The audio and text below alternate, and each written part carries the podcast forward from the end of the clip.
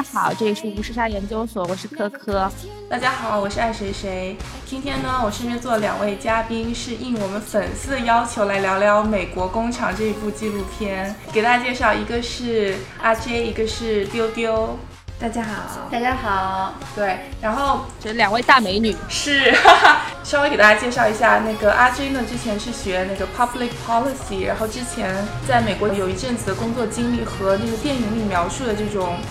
中美文化的冲击啊，呃，相关方面他也有一定的感受。然后我们丢丢呢是一个 consultant，但是他对社会话题也是颇有关注和自己的想法，所以今天要来跟大家分享一下。对，就我觉得其实这个话题非常适合我们节目，因为我们节目经常做中美对比、中美比较之类的话题。其实我觉得看完这部片子之后，大家对美国社会和美国工厂的这种生存现状和形态，其实并没有特别的了解，就大家可能还是会包含着很多疑问。所以我们也希望借这期节目来为各位听众朋友们厘清这些疑问，对，然后解答大家一些困惑。以我们自己在美国所看到和所经历的一些事情，然后去给大家具体进行一下解答。呃，那所以我想，嗯，要不然我们先就是先概括一下，说《美国工厂》这个电影到底是大概讲的是什么内容？呃，这个电影呢，其实就是讲零八年金融危机啊席卷了美国以后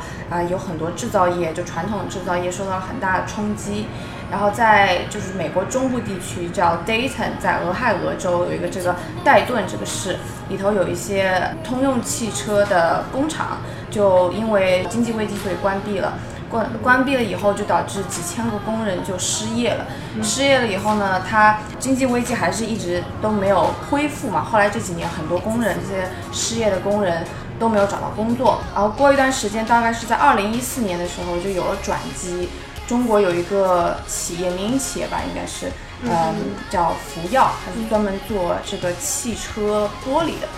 啊，它就是把厂从中国福州搬到了这个 Dayton，算是开了一个海外的分厂，是是是，他开了一个海外的分厂，然后这个时候他就给当地创造了很多就业机会，然后这个时候大家其实就是有工人就回到了工厂，然后有了新的工作。但是呢，又有又出现了很多的在工厂里头的社会啊、文化各个方面的问题，所以这个影片其实就是记录了一个这个城市和这个工厂的一个变迁，和他们有一些正在进行的一些社会问题。嗯，然后说到为什么这个纪录片能拍成，是因为当时那个老板觉得说自己做这件事情应该是一个顶顶大的好事。所以他自己 reach out 了去纪录片，就是说，哎，那你们来拍一下我们来美国建厂的整个过程。哦，那你自己去 reach out 的时候，对对，就是应该有公关部门就 reach out 了。然后，但是纪录片方就觉得说，那我们为什么要来拍这个呢？因为我们也不是你们的宣传组，对吧？然后他最后老板达成的协议就是说，你们怎么拍都行，就是我不限制你拍的角度或内容。所以最后美国的这边团队才会愿意说，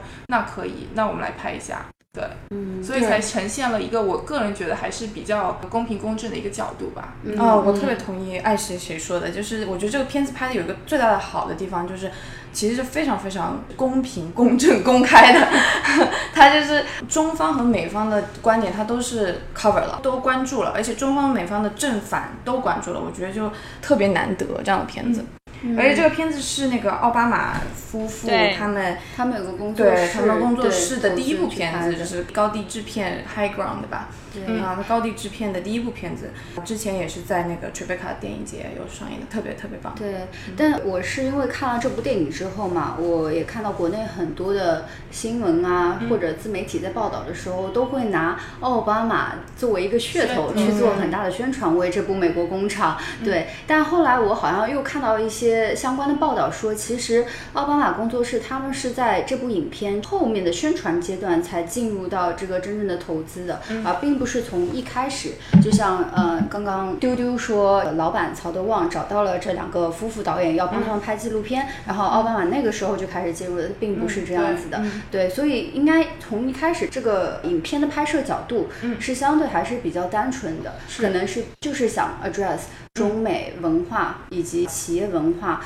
和劳工方面的一些社会问题，这样而去拍这部电影的。对直到后来的宣传，可能慢慢慢的奥巴马光环就被引入了，也是是其实也是件好事，就是让更多人会对这部影片就是有更大的期待，对，嗯或者去关注它。嗯，嗯，而特别是在中美现在这样一个关系的背景下，这部片子在我相信在中国还是引起了非常大的轰动的。但是美国大家有关心过这件事情吗？好像我觉得是不是并反响没有没那么热烈对。对，我就随便提了一嘴，我就说，哎，你们有没有那个听说过 American Factory？然后他们就说，哈，Is that about American factories？然后就没有下文了。然后就是他们的意思就是不感兴趣。对对，我觉得这这种我的同事也是没有。对我其实现在工作环境有点不一样，但他们肯定就是更加少看这种。但因为我有认识很多 NBA 学生嘛，然后当时有问他们，有些人还是会看的。我不知道是因为，比如说因为在 Netflix 上大家打开，因为我看到是因为，我并没有通过任何宣传渠道，我就是打开 Netflix，我就看到了，哎，这个美国工厂讲的居然是福耀玻璃工厂，我想说。这挺有意思的，然后就才去看的，所以我不知道是不是 Netflix 在给你去做片子的叫选择的时候，放在首页的时候也看了说，哦，你可能是个 Asian，你会比较关注这个议题，然后就给你推，所以可能很多 Asian 也会被推到这个影片，然后因为就在 Netflix 看到主页才会去点进去看。对，但是这个回到电影本质啊，大家都会想一个问题，就是说为什么福耀要选择在美国这么一个价格高昂的地方开设工厂呢？因为我们都知道，这个制造业是从发达国家向不发达国家，甚至是向第三世界国家进行转移的。因为这这种劳动密集型产业，它需要非常廉价的劳动力。那为什么福耀偏偏还要选择逆势而为，在美国开这个工厂呢？对，这这个其实是个很有趣、很有意思的话题，因为因为我以前的工作经验也是帮一个非常大的中国企业制造业，帮他们在美国这边的一个分公司吧，呃，就做一些宣传推广，还有一些业务的拓展。当然，他们在美国也是像福耀玻璃一样，也是有了自己的工厂，创造了很多当地的就业机会。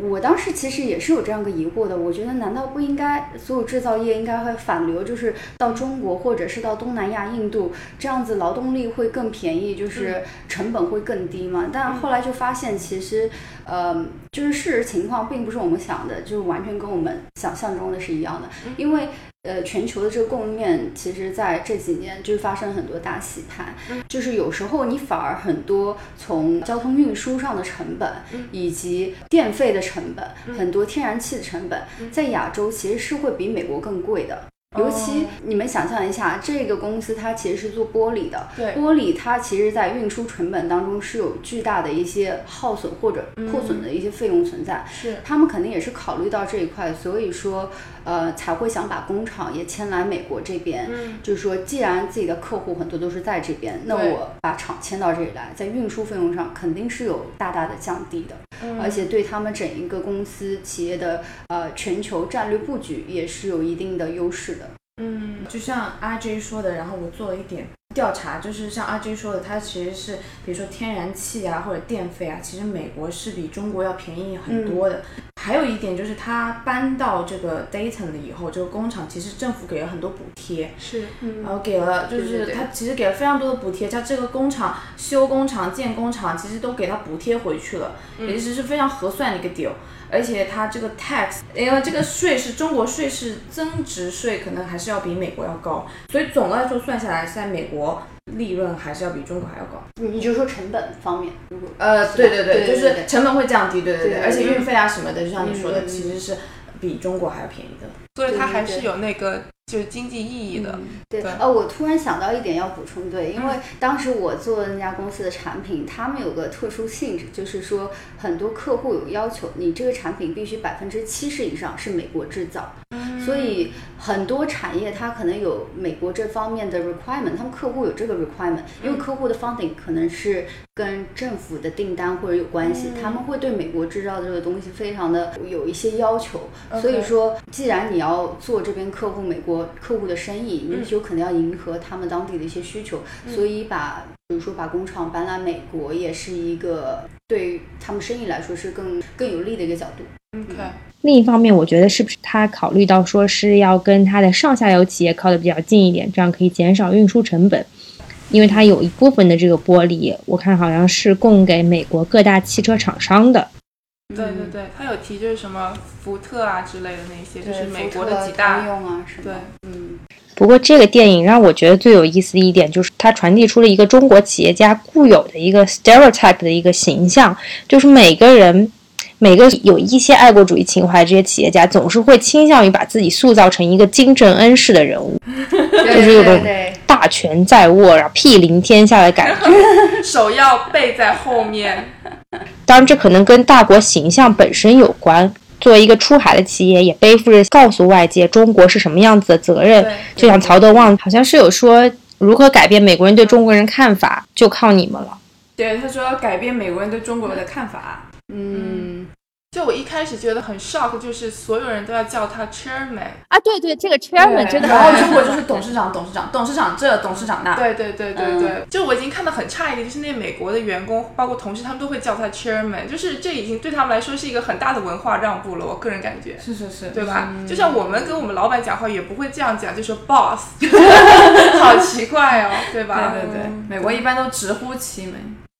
对吧？对吧？哎，我在想，会不会是因为那些美国员工，就是他们上层也可能跟他们打过招呼，是就是说你们见到中国大老板的时候，千万不能直呼其名啊，对对对一定要就是用个尊称什么啊，这也是代表你对中国文化的一种尊重什么的所以他们可能也被洗脑了，就是用 chairman。我就想到我之前的工作经历也是这样，就大家见到大老板也是喊 chairman，嗯，就是在美国的中国的工厂。对对对，就是美国人见到就是中国大老板都喊 chairman，对。而且这个词到底是怎么选的呢？，chairman 吗？对啊，就是 哦哦，要往大了叫，哦你知道吗？你要这么讲的话，我觉得他的形象也蛮符合那个 Chairman Mao 的那个那带一点种政治色 彩的那种感觉。对，对。然后他好像还要把这个是不是工厂里面装饰的很中国，就会摆一些，我记得好像是不是要挂一幅画还是什么东西来着？哦，但后来他好像放弃了，对对对对对他就是说什么要入乡随俗，对我觉得是美国人去。但他补了一句说不要刺激他们。对，然后我想说为什么要刺激他们？我觉得他可能是觉得说不要让他们觉得就是中国文化在侵入他们生活 too 啊 much，、嗯，就是说要 mellow 一点这样嗯，就要 localize，就是更贴近美国人当地的生对，活。然后让他们意识不到说，不要让他们一直意识到这是一个中国工厂。要融入。嗯对对对，呃，还有一点我想到就是，为什么很多中国的现在这一代比较成功的企业家，嗯看起来都是那那个范儿，就是特别的，就是就是好像很 stereotype 大家心中想象的中国领导人范。嗯。我就觉得那些人大部分可能现在都是可能五十岁到嗯七十岁，因为曹德旺好像就是七十几岁嘛，哦。他们其实他年纪这么大了，对我那时候也也被惊讶到了，因为他看起来还蛮有精神的，但其实他年纪挺大。嗯，就就像他们这一代年纪背景的人，你就想一下他们的成长环境，嗯，以及他们怎么样通过改革开放而嗯。获取到了很多的机会，然后慢慢一步步可能从一个默默无闻的小人物，然后一路打拼到嗯做到现在这么大一个企业，是。他们肯定是也会内心对党或者对中国或者中华民族这种很多有这样这方面的情怀在，他们会感恩感激，对。所以很多小的细节都会就是在他们成长的环境当中就已经。深入他们的骨髓，所以他们一走出来就是带有那个气场、那个气质，对对，然后讲话也就是会比较官方一点的，嗯嗯，就有一种长大后我就成了你，从小就是 admire 那些 人，是这种形象，对不对？但我觉得这个形象美国人并不喜欢，哎，就是美国人看完之后应该觉得说，一为什么要叫你叫 chairman，然后还有一个就是。你每次出去巡视，然后屁股后面都跟着一群人。再其次是你连英文都不会讲，然后每次你嗯讲一句，还有一个翻译再拿个大喇叭再喊一句。对，就是我觉得好像整体这个形象就没有，就是对比中国某另外一位英文讲的飞快的企业家 马云爸爸，你知道吧？对啊，对啊，就是我觉得马云，我我曾经一度觉得说马云为什么能这么成功，主要一个原因还因为他英文讲得很溜，给了他无比的自信心，你知道吗？就是他不管在什么样的场合，他都镇定自若。就是。是口若悬河，但像这种嗯。曹德旺这种出身的中国民营企业家，可能这方面的有一些先天的不足，所以也使得美国人没有那么信服他。呃当然，就我也有可能是这个中间翻译啊，他说一句，然后翻译说一句，可能也没有那个就是他直接自己说出来那种震撼，对吧？对，哎，但我觉得那个翻译特别好，很好。我当时看电影的时候，我觉得翻译太言简意赅了，就是我感对觉他翻译翻的很好，但是他就是完全没有感情。就是哦他就是一个他就是一个 AI，对对对。而且他那个我记得很清楚的一幕，就是他当时一上来的时候，曹德旺就说：“哎，我其实非常爱 Dayton 这个城市的。嗯虽然你这样直接说，我也知道你就是有一半都是在官方官官腔嘛，对对吧？但是那个翻译一上来就是毫无表情，非常冷漠的说：“From the bottom of my heart, I love the city。”就是没有人感觉你 love the city，你知道吗？对 但是他英文真的是非常好，对对对，我只能是这样说。语我言造诣当时也在想说，到底要多少钱才能招到这个翻译？确实真的，他是翻译是非常，他是个律师，对他出来的时候，我看到他写的 title 是呃 Lawyer 然后我就想哇，好厉害，身兼数职。对对对，我也是 notice 有点像那种呃叫什么 chief of staff 的感觉，就是叫什么大内总管嘛。哇，年纪应该翻译的好。对时效全能。哎，这种人，曹德旺应该还是很仰仗他的。哦，是是是他他的所有交流都需要靠这个人进行沟通。对，然后，其实聊回电影本身啊，我觉得一个很尖锐的一个矛盾就是是中美之间的这个对抗嘛的关系。就说，嗯呃，我们可以看到有个现象，就是说中国人和美国人他是分开开会的。我我后来看了一下，那个中国人开会的中间也有一些美国人夹杂在里面，但是整体貌似是中国人和美国人都是分开开会的。有几个他们会说中文的，不知道你记不记哦得？就有几个后来去了那个，就来中国的那个时候，他们都是会说中哦，文的。对对对对，那个人说把他们嘴巴。封起来，对对对对所以可能就是那几那个非常入山水 书。所以其实我想一下，是不是这个中美工人分开开会这件事情，也造成了进一步的隔阂？如果真的作为一个在美国建厂的话，它其实不应该以这样一个方式去进行嘛？对，你们是怎么看这件事情？就我觉得两方可能都有自己要解决的问题吧。就中国人就是他们可能就初来乍到，然后，他们也要想要赶紧的把这批人带好，因为他们只是在那儿待几个月吧。就是，然后把那些人 train 好了以后，他们就要回去，所以这是他们的 focus。然后这些话他们也没有办法跟美国人说，因为大家嗯角度就不一样了。然后美国人就一直在讲他们的工作安全呐、然后工会啊工会什么的。对，但你转过来想啊，就是美国在中国的公司，他也不会把美国人单独开一个会，中国人单独开一个会，是不是？对。对，其其实这个情况是相对比较少的，就是就我看到的，我不并不清楚说就是福耀他们是不是像电影看到是分开开，还是说可能他们是按照部门的职能去分开来开，而你去往这个角度看的话，你就会发现很多可能在美国工厂在线上生产线上，很多都可能是当地的美国人，是他们在做这样一个职能的工作，嗯。而中国人可能很多都是外派的，就是从中国外派到那边，他们可能更多的角色是工程师，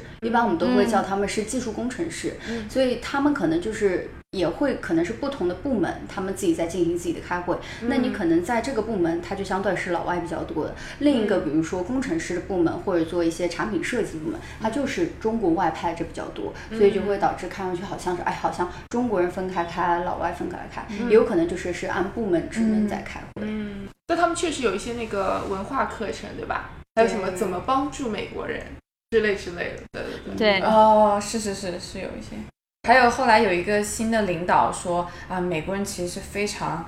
自信的，是 overconfident 的，啊对对对。然后你们要你们要习惯他们这种风格，你们要多鼓励鼓励他们，对。对对对，其实也蛮蛮有用的，就是这种东西蛮有用对，怎么 approach 他们。要怎么对怎么怎么样和人交流，不同的文化怎么样可以融合？是，确实是，我觉得美国人习惯的交流方式就是先扬后抑，就是叫 sandwich。啊，我们都是我们就上课叫 sandwich，叫三明治，你要先夸一下，然后把这些 constructive 的 feedback 要就是这种不夹在当中，夹在当中，要给你给你给你说一个你可能这里需要改进，但是你还是很好的，最后还要有一个非常完美的结尾。对哎，但是这个三明治理论我之前听了，后来我又在另外一个美国公司 training 的时候，他们又完全把这个三明治理论推翻了。他们说这个就是不直接，你这样含糊其辞的把那个所谓的那些不好的一些建议含在当中，那人家其实有时候会很。就是混乱、很迷惑，就是对他不知道你到底要在跟我讲什么，什么你知道吗？虽然很呃初衷是好的，给你挽留了面子，但可能在听的人当中，有些人可能是并没有接受到具体的那个你要给我的改正的信息是什么，对对。对所以就有些美国公司会很不喜欢，就说你有问题就直接跟我说，我们也不会就是把它当做是个人攻击啊什么，就只是让我改进的一个方式，你就直接跟我说就好了，不需要什么三明治，先来层好的，再说个不好的，再来一个好的，这样对对对，我觉得阿舅这个说的就特别有意思，这其实是最近这几年，其实美国公司比较提倡的。原来他们习惯就是三明治，然后是一个很 traditional 的 way，然后现在他们就是比较习惯说我们不要 sugar coating，我们不要说这些花言巧语，我们就直接来说啊、一些你有什么你有什么样的建议，这可能聊的有点远了，但是但是说到这个不同的文化，对对对。嗯对，像有时候别人夸我说两句，我就会说 but，先把你想说啥？就是我们赶紧加快速度，把该说的说一下。对，别废话了，绕什么圈子？对对说重点。有什么要求快提。对，对，但我觉得这样做也是应该的，就是，嗯。其实那群中国技术工人，他们来初来乍到美国，可能之前也没有接触过那么多美国当地的人，所以其实对他们进行这些文化的培训，我觉得可能也是必要的，对。对对对，让他们了解一下如何更好跟美国人工作，我觉得也是必要的。是但是对我觉得可能角度和位置的问题，就是说是不是应该把自己放在一个就互相学习吧，就更多对对，就对。就就是美国人，退一步想，如果说他们就一起开，然后互相讲，这样给中国人听怎么跟美国人交流，讲给美国人听怎么跟中国人交流，大家就是摊开来一起聊，感觉这事就开一点对，，嗯，就不嗯要就是感觉有点 secretively 在就要隐藏其实这件事情本身没有任何坏的，对吧？对。目的是好的，就是促进双方的理解和交流。然后这个影片其实后来发展到最后，有一个更大的矛盾焦点，就是在于工会这件事情。我觉得工会这件事情是大多数中国人并没有很熟悉的一个组织。就我想说有有工会，每个公司是有工会，但是对，全员入会，中美对于工会的定义肯定是不尽相同的，所以如何理解工会这件事情呢？能不能给各位听众朋友们解释一下，说美国的工会到底是什么样一个组织形态呢？艾娟，你们当时有工会吗？我们是没有的，也是要求就是不对，允不不允许？不允许，因为工会的确会降低很多呃工厂上的效率，嗯而且会有很多额外的支出的费用，就是因为那些工人都是要给工会去交会费的，是嗯，所以其实如果有一些比较识时务的美国人，就是。不是那么 care 自己的福利和保障的话，他们宁愿可能就说啊，你把这个钱加到我工资上，那我就好好做，我不要工会。对，但有一些人就是比较注重自己权益的保障，希望自己有个发声的渠道，包括说罢工啊或者什么，他们就是希望参加工会，然后交一定的会费，就像有个。组织有个老大，就是会罩着我，就是万一我发生什么事了，我不会说啊，我一个人在跟一个大企业在斗争，我是后面有一个很大的组织，是会真的来用财力或者用各种各样的媒体渠道来去支持我这件事。对，所以我觉得美国人还是挺在乎这件事，而且我觉得也是跟美国整个大的民主体系有关。他们就是像呃，就是宪法一样，就是每个人都是有 freedom of speech，有自己的 right 去做很多事情。那他们就不会委曲求全啊。如果自己真的权益受到了阻碍，他们不仅是有想法，而且也是有渠道去可以让他们去争取自己的权益维护的。嗯。而如果你这个情况相反的放在中国来看，我并不是说完全没有，也是我们在不断的完善这个体制啊，有三幺五维权啊各种维权的渠道，但相对来说，第一可能人民这方面的意识不是很强，因为你。这个大背景、大环境就是一直是一个被接受的状态，嗯。就是人家告诉你你要做什么，那嗯我就做什么。我知道啊，这个是对的，我要做。他并没有去真正很多过多的去思考。这个是不是不对的？或者说我我这样做是不是他们是利益既得者？他们真的获得很多利，我是那个其实被压迫的人，他们不会去想太多这方面问题。就算第二步就是说，有人真的想到这个问题，如果真的受到了很多权益上的侵害，他们想要去维护，那是不是有一个渠道？真的会让他们去呃完成自己想做的一些事情，还是说可能公司有人就会去找到他们，跟他们聊，HR 跟他们聊，就是说有没有别的方式可以解决？有可能别的人也不一定会跟他们站在同一战线，因为可能怕就此什么丢失工作啊，或者怎么样的。所以就是中美两方就是情况还是挺不一样的。嗯，在美国工会是一个必要的吗？还是是其实是可以不组织工会这个形式的？这个是看那个工人投票，就像最后你们看到影对片，对对就是也是说投票要不要工会介入是。如果投票 OK 了，那工会就是会介入，就会组对对对织起来。嗯，我记得以前就是我大学的时候在面试一个公司啊，呃，就是波音了，我们可以说这个公司 名字，可以，反正也不是他的员工，啊，随便吐脏水。然后，然后他就是，我记得当时我们做一个 case competition，然后他就是有一个案例，就是说我们现在在也是生产嘛，他们也是生产方嘛，对然后我们怎么样可以啊、减少开支啊等等。嗯。然后他有一个方法，就是说要找第三方承包商，那种就 contractor 啊这种。然后他们为什么找承包商？有一点就是他们不大容易建立工会。嗯，然后而且很多承包商啊，或者是他们想招的员工都年龄比较轻，年龄轻的人呢反而不太会建立工会，因为你年纪轻，你就会干活就很快很努力，然后你自然而然钱就会比较多，呃，你也可以换工作，还是比较轻松。然后这些工会可能是比较呃保护这些年纪大了，然后速度慢了、这些人的权益会比较多，所以他们就更有可能建立工会。这也是为什么在这个影片后来你可以看到，其实一开始的时候其实有挺多就是中年甚至老年的一些员工，然后到了后面你就会发现这工厂里头就是都是年轻人了。然后，呃，而且很多人就是说啊，我速度太慢了，所以他们把我炒鱿鱼了。对然后他们害了很多年轻人，这也是他们 avoid 的这个工会的一种形式吧，我觉得。嗯然后我还当时我还在想，看完这个，我就在想，这个工会这个事情，其实 怎么说呢？我觉得中国人不选择工会也是非常能够理解的，因为他比如说一个公司威胁你说，如果你选择工会，那我们就不在这开工厂了。嗯，那你是选择近期眼前的利益说，OK，我现在得得有一份工作，我得挣钱养家，还是说我为了长远的利益考虑，我得要维护我的权利？你是这两者之中，你是选择哪一个呢？就像现在，我想说的是，比如说我们中国的某个特别行政区，对吧？所以他们有很多年轻人都在想要权利，然后他们可能就想要自由，但是很多人，很多中国的内地的年轻人不能理解，因为他们觉得你现在想要这个权利有什么用呢？权利不能当饭吃啊！我们现在就是要挣钱。嗯你跟这个大老板、大老大哥对着干有什么用？我们先挣钱再说。所以这就是两个不同集体的不同的态度吧。嗯。然后我觉得可能中国人有的时候就是为了挣钱，然后或者是为了眼前的利益，他们觉得那些权利都是不必要的。但是可能真的是不必要的吗？就插一句嘴，也有可能他们觉得只只有你有了钱，你才能有维护自己权益的这个权利或者是途径。嗯就是他们可能觉得，如果当他们很弱小，并没有这样的财力去支持他们的时候，他们的斗争都是无谓的。嗯所以我觉得就是可能很多就已经习惯了大陆这边、嗯对，就他们就很现实，就是、嗯，很现实。因为其实也是被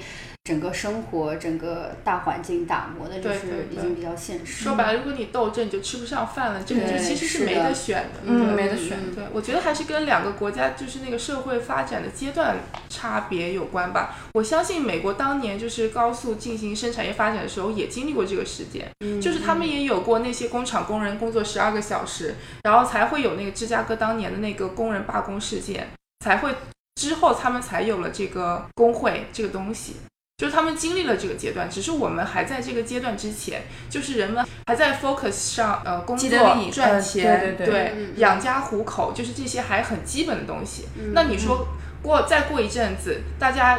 生活水平上去了，难道不想要更多的权利吗？我觉得每个人都会想的，是的对吧？嗯，我感觉现在大家的说不要争取权利啊什么的，他觉得权利没用啊，或者是我要挣钱，可能是不是就是你可能是笼子里的鸟，嗯，你可能以为会飞是一种病。就是你根本没有飞过，你根本不知道那个权利是有多么的好，嗯你觉得钱好，有人给你喂食是好的，嗯但是你不知道飞其实更好。嗯，嗯，而且中国的竞争压力很大，你的可替代性很强，特别是对对作为这种工人，其实嗯都是靠熟练工种嘛。我理解可能没有特别高的技术门槛的话，嗯你你要争取你的权利，那后面有无数人不需要争取自己的权利，他们会前是仆后继的替代你的位置。你怎么去争取自己的权利呢？甚至说更残忍一点，好了，也不是说别人会替代你，机器就替代你了。你想以后老板，你围个权，我直接拿机器替代你啊，那都不用讲话了，对吧？那那其实很残忍的一个现实，非常残酷，对。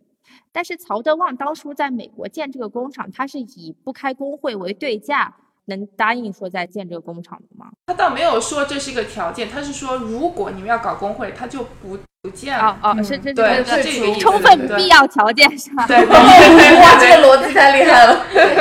所以其实他一开始也意识到了工会是个可能是个比较麻烦的存在，对吧？嗯嗯，对他肯定是也知道这个文化，或者是呃，可能是不是 GM 之前他们就自己有工会。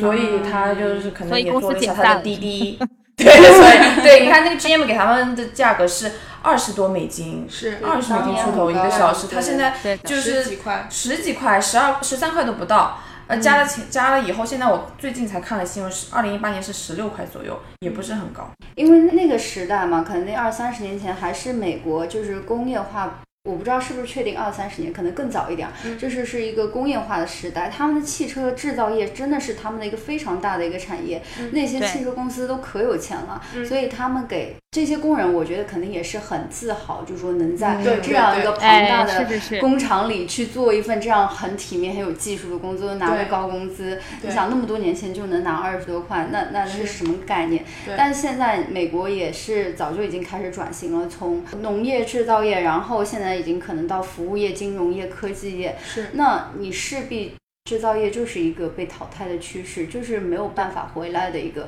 如果当地的人就是在戴顿市的那些工人，以前在 GM 做过，他们知道那个年代的好，但他们现在很多人也是好像采访的人意识到，就是这个时代是回不来了。对，他们只能接受说现在我还能去做的有哪一些活。对，那如果不要玻璃工厂是我现在最好的选择，那我就现在去那边工作，就算工资低一点，那至少也是一个工作，这工作也会让人。产生就很开心嘛，很多人工作也是觉得我每天就感觉我是在工作，对对对，至少是在做一些事情，有价值，事业一直在家好嘛。对，就很多人是这么几年就没有找到过工作，嗯，然后他们去上班，有时候上那个晚班，就是也是开心的，对对吧？嗯，哎，我就想问说，当时我在美国工作的时候，我可能没有注意到这些啊，就说，嗯，像美国这种。平时像金融机构这种公司也是有工会的吗？我得我得去了解到，对吧？我怎么觉得我怎么觉得我好像从来都没有接触过工会这件事情？还是其实金融界不需要？金融民工也是工人，对，因为我在想，工会保障的是你的什么权益？是你在安全生产，然后不被不被公司压榨。对对对对对。但我们像我们，我不知道你们的你当时签的 contract 有没有写，就是像我们 contract 里肯定都会提，就是说。你你不能这样，你不能告公司，你不能怎么样，不能怎么样。其实就是你签合同那一刻，你已经把这些权利都已经放弃了，就是你加工会也没有用了。对，就是而且是那个 at will，就是双方可以随时互相开除，就你你可以，其实也不是合同，就是不是劳务合同，就是你签了一个 offer。对对对对对，你就想走就走，他想让你走也可以。对对对对，是啊。但是其实曹德旺当初不想要工会的时候，是他比较担心工会会阻碍了他们跟美国同事的直接沟通，还是嗯，我觉得都有吧。一个是阻碍沟通，就是工会的产生会让这些工人产生一定的依赖性。如果碰到了问题，对我首先去找工会爸爸，对他们保护我，对吧？罩着我，对，那就。可能解决问题的方式就会相对比较低效，而且冗长，就要经过很多的步骤 process 这样。第二个，我觉得肯定势必会影响到一些工作的效率，因为可能工会有一些要求，就是不能什么加班超时。因为我以前也跟有过是演员，他们那些都是必须是工会的，但他们就是有 requirement。嗯。在美国就有有那个有那 condition，就是我不能工作一天超过八个小时，对对对，我必须五点之前下班，我必须干什么？我到点下班。这个就很多的这种呃条条框框去限制你做很多事情，因为你有时候比如说碰到一些特殊情况，你需要这个工人去加班加点加时赶一个项目，他突然跟你说不行，我不能做，我是工会的一员，我我今天就是不能做。对，那那你也拿他没办法，对，你就拿他没办法，他还会拿工会去对付你，那势必就是会降低他的工作效率嘛，对，是。但其实刚刚讲到一个事情，就是说中国和美国工人他们的工作强度和他们理解的工作强度是不一样的。是就说中国工人他为什么效率这么高？为什么他们能够连轴转的不停的有活儿干，而且是很机械的那种，手上不停的有活儿干？但美国工人感觉动作也很缓慢。我想，嗯一来可能是熟练性的问题，二来可能就是他们觉得说，我可能每天工作八个小时，那我应该有多少百分比的时间是应该是在一个轻松愉快的环境当中度过的？可能对这件事情本身的认知是有差别的。但我想说，为什么中国工人能够如此孜孜不倦在做这件事情呢？就是。这是怎么？我就我就有时候在想说，什么样一个凝聚力嘛，对吧？就后来就看到说，他不是每天起来点名是吧？每天要站队嗯报数点名，然后这套方法用到美国去，然后发现美国好像也，呃，大家还是依然是懒懒散散的，并没有能接受这件事情。就对可能是不是说到根源，还还是跟中国人是个本身是个很勤奋的民族有关系。就说那肯定的，对。就中国人，对对对，好像传统就跟你说，就跟你说说你啊，你要达到这个生产线达标啊，你这个今年这个一定要做到什么样的结果，工厂上都要贴什么安全生产、高效生产，对各种评比，然后表彰小红花，我觉得是不是这种激励政策让中国人觉得我不能懈怠，我就是即便就是环境再差。然后，即便然后我整个人身心已经很疲惫了，我依然还要继续做下去。不是中间有一幕嘛，就是他们去中国参观的时候，就一堆工人在做那个垃圾分类，然后被嗯看到说也没有手套的保护，对也没有护目镜，对吧？真正我现在看来，这种情况真的合理吗？放在美国是不是一个完全不人道的做法？但我就想说，如果说中国工人给他们这个选择，就说你工作，你不要工作那么 intense，但是你也可以拿到一样的钱，那大家都会放松、轻松一点。嗯说白了还是竞争压力很大，对吧？那么你能够在福耀感觉是一个挺有名的厂，对吧？嗯如果说你不工作这么好，你说不定你那个小班的头头就给你报了，直接就开除了，因为他们对美国工人也有这个手段呢、他不是有一个中国人在采访里面就说什么，我有办法让他来加班什么的，他不来加班就不让他跑掉，对。所以其实我觉得是中国人就是有这方面的压力和担忧吧。你可能不需要做到最好，但你绝对不可以是最差的。嗯，所以大家就会更加努力。但是我相信那个垃圾分拣的那个工种，他们不敢放到美国去的。对，那个很奇怪，就是排出来那个废玻璃全都是扎在一起的，但是你最后处理的时候要分开，然后就用人工去筛检。我觉得你这么大人工太便宜了，主要是对对对，他们可能觉得这个设备是吧？投这个设备更花钱。对他，否则或者是他这个这个玻璃他就不要了。如果是在美国的话，因为美国这个实在是太贵了，让人去捡。对哦，就没有想要回收，对就直接一起处理。对，因为在美国工厂不是说有一个玻璃好像碎了，他说你是要回收还是扔？他说扔了。嗯我记得是有这个一幕的。嗯，中国人工，而且他那个是在福州吧？对对对对对，那可能人工就更便宜。是对这个在美国应该他们应该是从来没有见过这样子的。对，因为中国可能也不知道，就是没有一个 standard 吧，就中国可能是我们就是这样子的，大家都是这样的，所以他们就习惯了。是美国可能也有这样的工种，但他们可能保护措施会比较齐全，对对就是戴个护目镜或者说口罩什么的，至少你去做这个工作的人，他是有一定的保障，或者甚至说他的配可能会更多。嗯。是是，就像美国很多，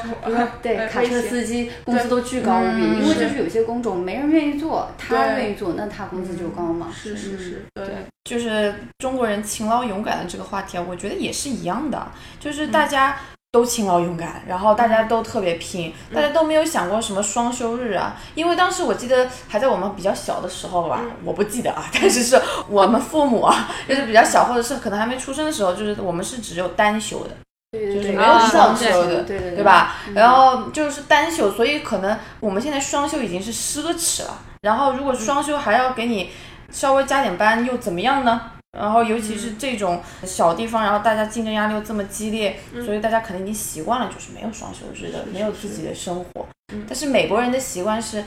他们是要有自己的生活的。对。对。你再往上比，欧洲某高福利国家都是只有工四个工作日啊。对啊，对啊，暑假都不上班。美国也可以再往上走。对对对，是我感觉这个美国工厂肯定有一点特例啊，就是中国人到这边来是属于外派嘛，然后他们也没有什么家人朋友在这边，对。他们双休日能干嘛？然后我看他们钓钓鱼，然后还有打枪，打枪。特别好对对对笑，对对。就每个人都拿着枪，每个人拿着枪，这还是因为他们的美国同事带他们去的，就是是美国同事告诉他们，哦，除了工作还有这么多好玩的东西，嗯。还可以骑马，否则他们干嘛？又没有家人，没有朋友，那不就是工作呗？作但是美国人有有家人朋友，他们想要陪家人朋友啊，对就是这是能够理解。对。是，对，说到这一点，我我觉得在中国很有意思的是，嗯。就是中国很多大的制造业的工厂，嗯。他们其实会一定程度上鼓励员工内部联姻。因为就像你说的，哦。他他如果一个人从异乡过来打工，在那儿其实是很没有家人、没有朋友的，其实是很无聊的一件事。他没有个归属感，嗯所以他鼓励你，如果内部你能真的找到自己的真爱，或者组建家庭，或者你的小孩就有动力上班了。对对对，哦你会更有 motivation，就是动力，我要好好上班，为小孩子打造一个很好的未来。嗯甚至那些公司，他们都是有自己的园区，有自己的托儿所、对对医院。那你其实就算在那边组建家庭，你甚至可以在那边内部买员工房，就是他那房子都是你可以去买的，就像正常在城市里买，只不过是更离工厂很。近。对对对，嗯。离工厂很近，还有他自己的学区、校区，有医院，福利都很好，配套就相当于一个小城市。是。你在那边过得也很幸福，很很快乐，所以你就不会嗯觉得自己的日常工作是这么无聊，在一个可能很偏远的工厂那边工作，你甚至会觉得，对。哎，这是我的大家庭，我是有归属感的。嗯嗯所以说，怪不得在那个年会上面，就是有很多对结婚的那个，对对对这怎么这么奇怪啊？还要突然有个 婚礼，然后那个外国人也是就要落泪了，然后结果原来是他们在内部找到了对象，对对对，有些问题可以内部解决一下。对对对对其实剧情发展到后来有一段，就是说，因为美国人怎么管都管不好，然后就邀请了一群就是美国的高管来中国去参观学习，就像我们刚刚提到的，就参加年会啊什么之类的。然后嗯在中国的企业受到了震撼教育，完了之后他们妄想把那一套再带回美国，但其实是明显是行不通的。嗯对吧？就是我我们可能看完之后就有一个很直观的感受，就包括早上集会、晨会喊口号这种，不是还在不停的循环播放那个小朋友的那个录影吧，还是什么？就是反正、啊，影哦对就 Happy Chinese Children 什么的，对，或者是每天早上唱那个公司的主题歌，我、哦对对对，那个主题什么一片透明，哇塞！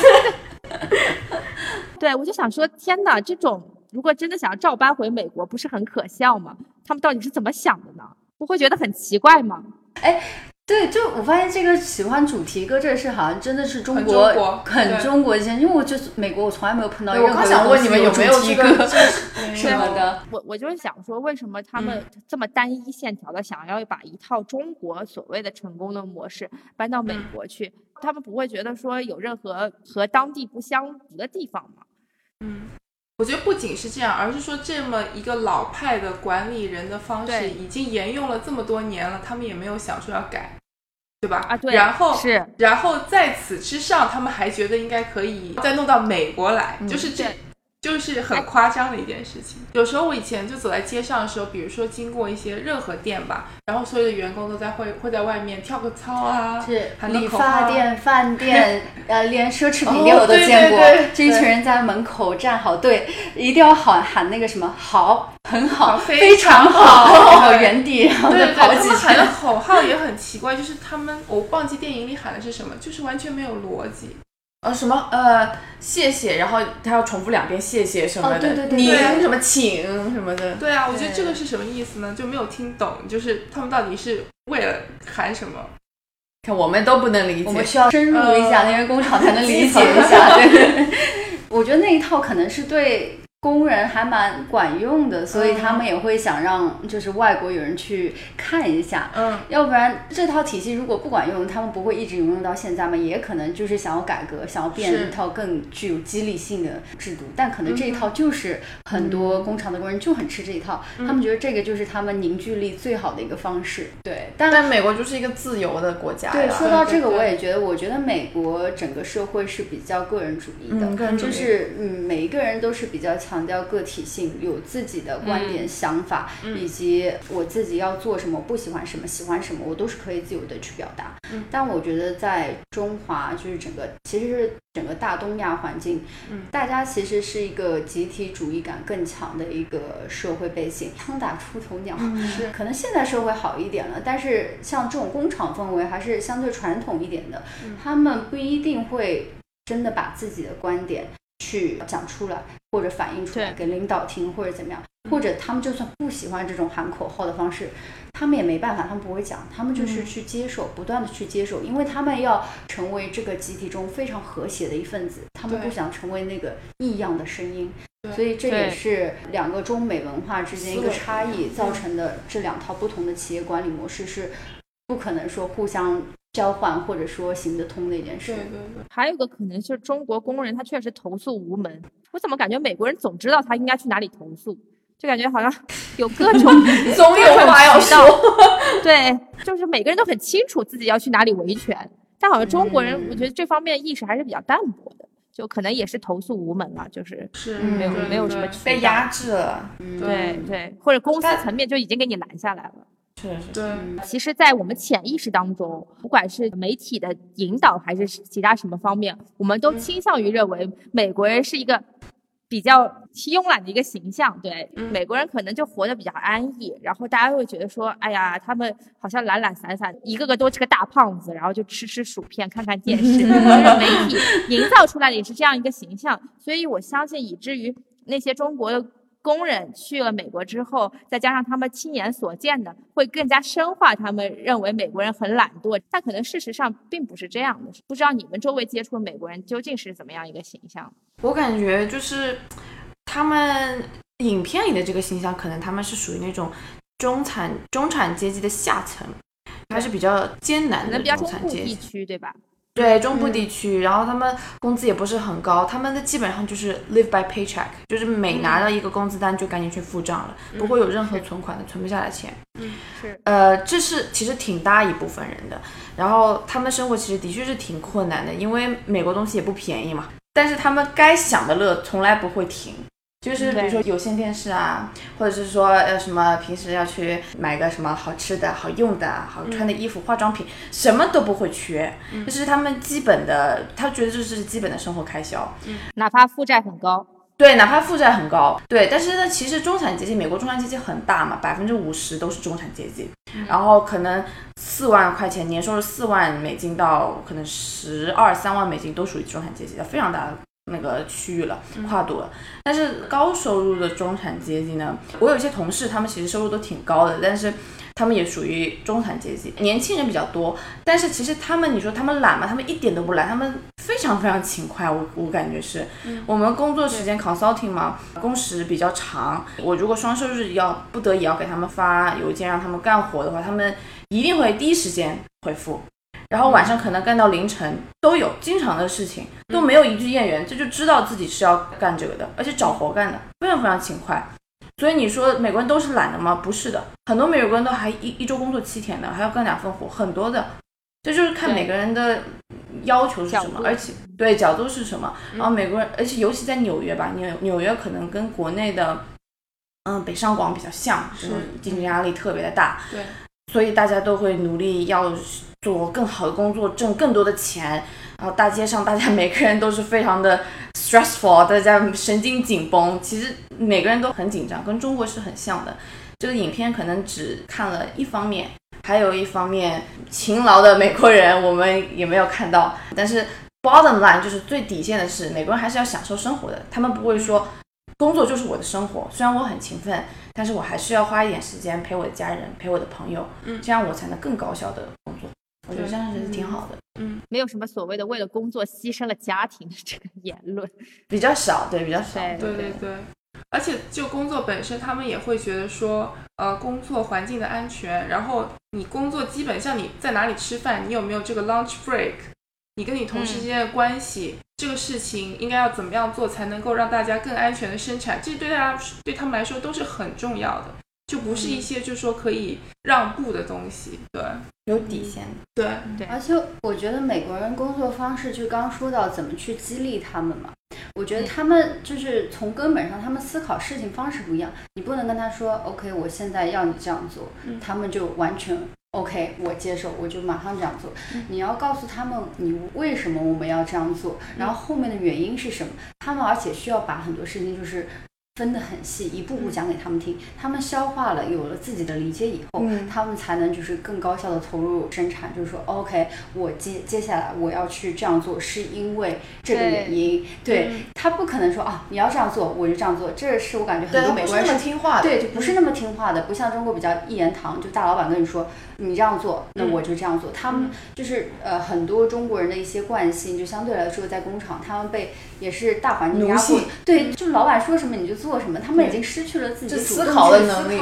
了。对，就这一点，其实有时候觉得，如果在中国的一些企业能够相对的能激发一下员工的那种自主性或者自主思考的能力，说不定对企业效益是有更大的帮助，不一定是一个损害。嗯，对对对。那你们怎么看待？就说很多企业他会要求员工跟着企业一起努力奋斗一辈子，然后把自己作为企业的一部分这件事情？我觉得这个是一个企业家的迷思。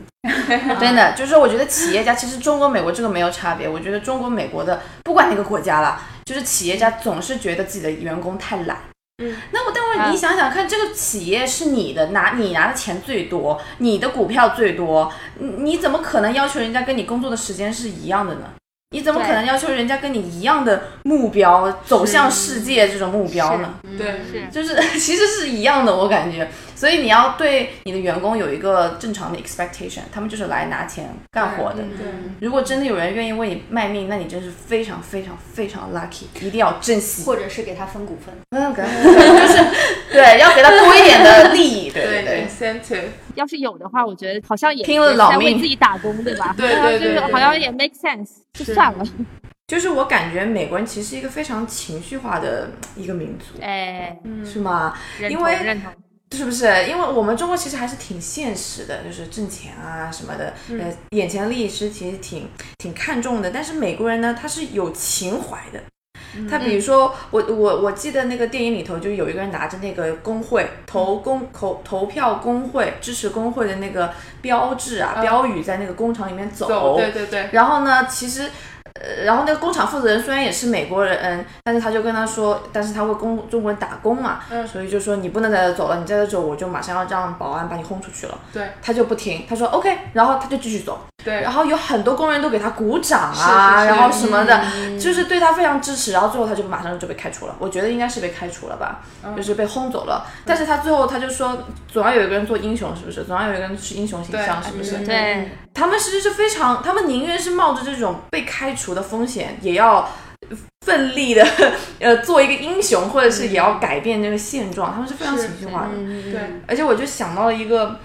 也可能有还是比较有联系的事情，就是其实我的朋友也一直问我说，你们这个就是美国这边啊，现在很多小农场主啊，或者是一些呃小企业家，他们在这个呃 tariff 就是税关税开始了以后，他们其实效益是非常不好的嘛。嗯。就比如说是一些种种玉米的这些，其实效益是非常不好的，一直在亏损。然后那他们对啊 Donald Trump，他们对特朗普的印象是怎么样子的？啊，其实是有那个很多美国记者去采访他们的，嗯，他们说你们你们也是投票党的创办，你们是共和党，你投了他，现在他让你们的生活过得这么艰难，你是怎么想的？其实是，然后他们的回答让我真的非常惊讶，他们还是非常支持 Donald Trump，对，的确，而且他们说的是。这么多年来，这么多个国家，没有一个国家敢跟中国叫板，没有一个国家有这个有种敢跟中国对抗。但是特朗普做到了，就是他就有这个本事，我支持他。对他们就非常非常情绪化，他们觉得就是有一种爱国的情怀，就是有一种情怀在这里，他要支持。我觉得他们是比较坚信要 do the right thing，对吧？我觉得这也是美国政客他们自己有自己的政治 agenda，政治目的嘛，就是不是说一定中国或者做的对或者不对，不管是。怎么做，可能美国就是要把你中国作为一个假想敌，因为它不同的时代，它必须有个假想敌啊。嗯对。就是以前是俄罗斯，俄罗斯现在就是要中国，对。因为他们有一些政治议题必须要靠这种假想敌去不断的去推进，然后来得到选民的支持。你没有这假想敌，他们天天干讲自己的那个医疗改革什么的，这真的是是。没有内容，对就是之所以说是没有没办法，对就中国就是在这个时候被 pick 上了。嗯，我觉得这个说的真的蛮好的。嗯嗯，对，所以中国人很懵逼啊就是说我没有干什么事情啊，对啊，无辜啊，因为无辜。挣点钱嘛？为什么？对对对，为什么他们要只想什么双赢 win win，你连 win win 都不让我了，你这干嘛呢？是，对。对，呃，聊回电影本身啊，这个片子后来发展到最后，呃，就是媒体上的讨论就开始把两个工厂拿出来比较，一个就是曹德旺的美国工厂，还有一个就是马斯克的中国工厂，因为马斯克这个要在中国建特斯拉的工厂已经大兴土木。声势浩大了很久，听说是当时好像上海青浦什么的，对对对对对，是然后吧给了不少补贴，然后还给了地。当然，我觉得这个可能跟中国的政治环境也有关系。每年有需要有多少外商投资，然后再加上这么大的一个项目，然后是是对于政府的政绩也是有一个非常显著的一个效果的。哎，我就想问说，美国有这种需求吗？他们当地的这个州的政府，或者是当地市市的这个政府有这种需求吗？绝对有，绝对有。就是一开始那个服药进来的时候，不是给了很多补贴嘛，不管是对呃政策上的还是税收上的补贴，而且这些增加就业率啊什么，主要是这些 governor 啊或者 senator 啊，就是他们的政绩，就是个人政绩。为什么他们要这些个人政绩？就是为了他第二年可以再选上，可以当选。其实他们会为了自己当选，为了选民的投票，会在这方面多做努力。是是是是，嗯，就表明我给他们创造多少就业机会，对吧？对对不仅是就业机会，也有税收方面的事情。嗯虽然说很多给他们优惠啊，地给他们很多折扣，但你如果一个工厂真的像曹德旺现在的工厂开始盈利了，嗯那税收绝对是那个戴顿是非常大的一个经济利益。嗯然后因为这个工厂，然后可能会引发周边很多的一些集聚效应，就别的工厂可能是不是也会搬到戴顿市来一起？因为那边开始越来越多的财力或者资源，或者配是所谓的人才，就是那种技术工种人才都会聚集到那边，那对那个市的发展或者整个州的经济兴旺就是有好处的。那政府肯定就是要带热烈欢迎，不管是哪一国的公司啊来开工厂，他们肯定都是欢迎的。嗯嗯嗯嗯，很多地区都是靠一个企业活下去的，对是就是嗯明星企业嘛，当时标杆。但是你们假想一下，就是特斯拉在中国建厂的话，就是会遇到什么其他的困难吗？我觉得外资进中国最大的应该是政策方面的问题吧。然后它是第一个完全独资的一个外资企业入，以前都是要合资的，对吧？而且我觉得可能现在也是跟舆论有关，就是中美贸易战，然后美方一直就是会 criticize 中国说强力合资，然后呃偷技术啊之类的。我觉得这其实是中国也在想说挽回一把形象，就是说我们其实也是欢迎外资进来的，对。然后我们这方面我们有技术，现在中国工人其实是 highly trained，就是技术水平很高。中国又是特斯拉蛮大的一个市场，对不对？所以这我个人觉得，在这个时候，政府那么那么快把这个事情批下来，然后这个厂能够盖得这么快，其实可能是有这方面考虑吧。但是我忽然想到一点，就是说，呃，我之前看过一篇文章，说马斯克他因为个人魅力非常强，之前有个销售吧，说我可能卖一辆车才赚二十美金的提成，但是我嗯还是愿意依然留在这里，就受他的个人影响的鼓舞，然后对对他的梦想构建了蓝图，然后非常认可。所以我觉得说，可能他这个形象其实就已经挂在那里了，但是曹德旺他并没有这个形象，所以对他没有 IP 是吗？嗯，对对对，没有这个 IP，也没有办法 relate 到这件事情上去。但相比较于中国其他互联网企业，可能作为海外拓展就会容易许多啊。就说，嗯。如果真的这个公司的整个世界五百强的形象已经建立了，那我相信啊，小米在印度，华为在其他的地方，我觉得应该还是可能还是比较容易的。嗯，而且我觉得很有意思的就是，你说到中国企业到海外来进行扩张嘛，就是他们是主打的那个所谓的噱头，就是做自己的 branding，是做自己的这个 founder，就像呃马斯克一样，他就是一个让人非常崇拜的人，所以因为他个人魅力，很多人就跟进他的公司，觉得他公司非常牛。嗯，还是说，就可能阿里其实也有点这个情，嗯有这个情况相似情况，因为马云的个人魅力，就是导致很多老外也对就是阿里非常的了解，非常的关注。但其实很多中国企业，他们他们的企业文化并不是这么重。就是创始人个人的色彩的，对他他可能是比较更脚踏实地、更比较接地气的，就是做、做事情的。然后，所以中国企业如果走到海外市场，它以一个什么样的角度去打开这个海外市场，以及怎么样去塑造自己这样一个所谓的中国公司的形象，这也是一个非常有意思的话题吧。就是甚至很有意思，有些中国公司到海外市场会。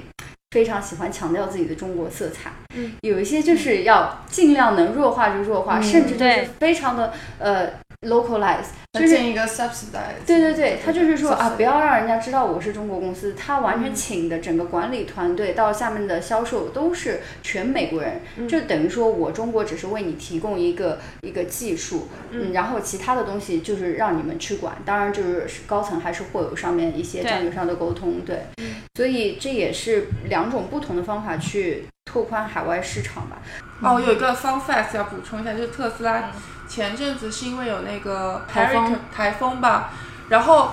因为现在特斯拉就是已经全所有的车都是 Internet 呃 of Things 对吧？对，物联网车。车所以嗯当时特斯拉员工就是敲了几个键盘，所有的车的 power 都瞬间加强，因为他们之前是锁掉的，哦，就是已经酷到这种地步，因为他们想说让大家能够快点回家。可是这样也很可怕哎。对，也是。就感觉开车开到拖一把，嗯，车加速了。对对对，就是那个马力加大，可能他们一开始是有别的考虑吧，可能不想让你把电池就是过度消耗还是之类的，但是在应急的时候，他们居然就能够做到这样子。这是中央控制的是吗？对对对，就是一个小程序员就敲几下键盘，然后所有的车瞬间就马力存力。在很大风险嘛？对，万一有人不小心按了一下，黑客。黑客万一进入这个系统就很容易。但我所以其实未来是未来社会很可怕的，就是说你的话语权和你嗯的一些信息都掌握在几家大的这种互联网公司或者是汽车制造厂商手中。你包括微信什么的，掌握了中国大多数商业机密。实际上，我觉得这些企业可能未来可能需要更多的思考自己社会责任。还有这个对于这个隐私的这个问题，我觉得我觉得这个他们需要承担的一些呃企业的社会道道德责任感是啊，是不是说得数据者得天下嘛？就是之前不是那个呃 Facebook 的 scandal 也是因为这样，他们把很多的数据信息就是去卖给了就俄罗斯呢或者怎么样黑客，然后什么那个，对，有个 Cambridge Analysis 对对对，有个好像 Netflix 纪录片还关于那个，就变成他们利用了这些很多的数据去影响选民的很多呃平时看到的一些呃 social 社交媒体的一些新闻内容，导致他们可能就会对某一个政治人物产生极大的反感，所以。当我们一边说着美国人多好，可以有自己的想法，有自己的 freedom of speech，但一定程度上你，你如果宏观的看一下，好像他们有时候也是整个大的棋盘里面的一个棋子。是他们所谓知道自己觉得自己知道的很透明的信息，也可能是在被很多大数据，比如说这些权力公司给进行一些操控的。所以这这的确是以后时代进步以后，数据信息时代进步以后一个非常大的问题，就是这些企业怎么去用一些比较高的道德操守去维护自己企业的运行，就不能说啊你有钱我就去做这些事情，还是要有一点道德责任感。嗯对。今天非常有幸啊，跟我们两位嘉宾阿 J 和丢丢，然后从对一部纪录片不断的深入聊了这么多，然后包括对中美呃文化，还有中美工人生存现状和中美工作的对比，大家应该对这个片子有了更深的一个理解，也对美国其实现实情况也有一个更深的理解。其实每个人应该都会有自己的判断，然后希望大家从这部片子当中也能够认识到呃现实的一些的区别，谢谢今天的 就很多事情不是你你想的那样子。对对对然后我再插一嘴，就是单纯从就是看很多纪录片的角度，我觉得这部纪录片拍的还蛮有意思的。就不管从它一开始就是开始的画面，你记得就拍到两个被外派的中国人，我不知道他们是外派还是就在那个工厂就是工作的中国人的背影聊天，讲美国，哎，有多少年历史，什么飞机这种，慢慢的还有一些很有趣的小音乐，就是他们老婆应该是，对对对，一开始是那个老婆他们的对话，然后到后面的进展，慢慢有一些蛮有意思小音乐。我觉得从艺术角度拍，就是这部纪录片，我都觉得还是一个蛮好看的，一点点铺陈开来，然后两边不断的有对比，直到他到很多问题讨论，他也没有给明确的答案。我觉得纪录片就是应该这样，记录很多现实，但是很多东西就让你自己去思考，对，留有空间。对，那推荐还没有看这部片子的朋友，赶快去看喽！这期节目就到这里啦，谢谢大家，对，拜拜，谢谢。This land is your land, and it's my land. California to the New York Island, from the redwood forest to the Gulf Stream water. This land belongs to you and me. Remember this land, it belongs to you and me.